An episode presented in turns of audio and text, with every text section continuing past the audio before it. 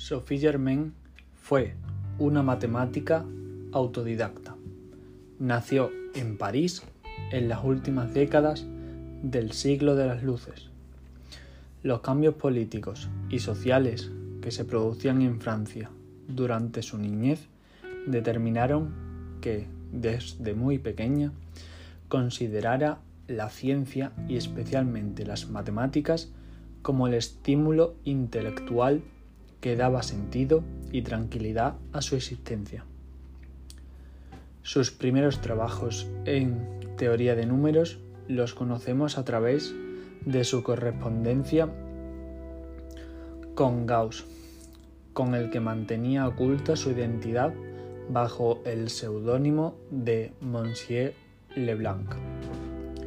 El teorema que lleva su nombre fue el resultado más importante desde 1753 hasta 1840 para demostrar el último teorema de Fermat.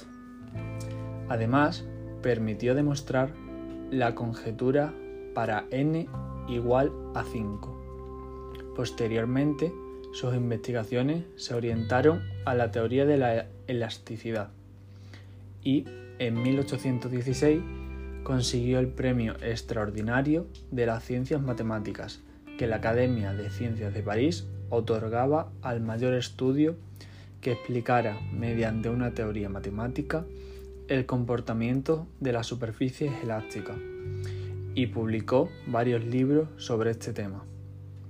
En los últimos años de su corta vida, además de dos trabajos matemáticos, uno sobre la curvatura de superficies y otro sobre teoría de números, escribió un ensayo sobre filosofía de la ciencia, que Auguste Comte citó y elogió en su obra. La historia de Sophie es la de una matemática brillante que no pudo lograr su pleno desarrollo porque en sus años de formación no pudo acceder a una educación matemática formal y en su madurez tuvo que trabajar en solitario porque una jerarquía científica totalmente masculina la excluía. Tener una formación autodidacta anárquica y con lagunas le perjudicará, le perjudicará toda su vida.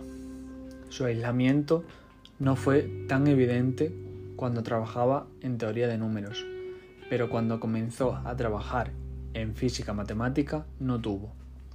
En un primer momento, los últimos conocimientos matemáticos que entonces se estaban utilizando y que requerían un trabajo cada vez menos solitario y ligado a la comunidad científica.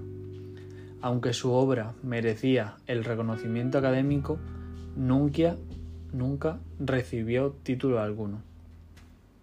Una calle de París y un liceo llevan su nombre y una placa en la casa donde murió, el número 13 de la Rue de Savoie. La recuerda como matemática y filósofa.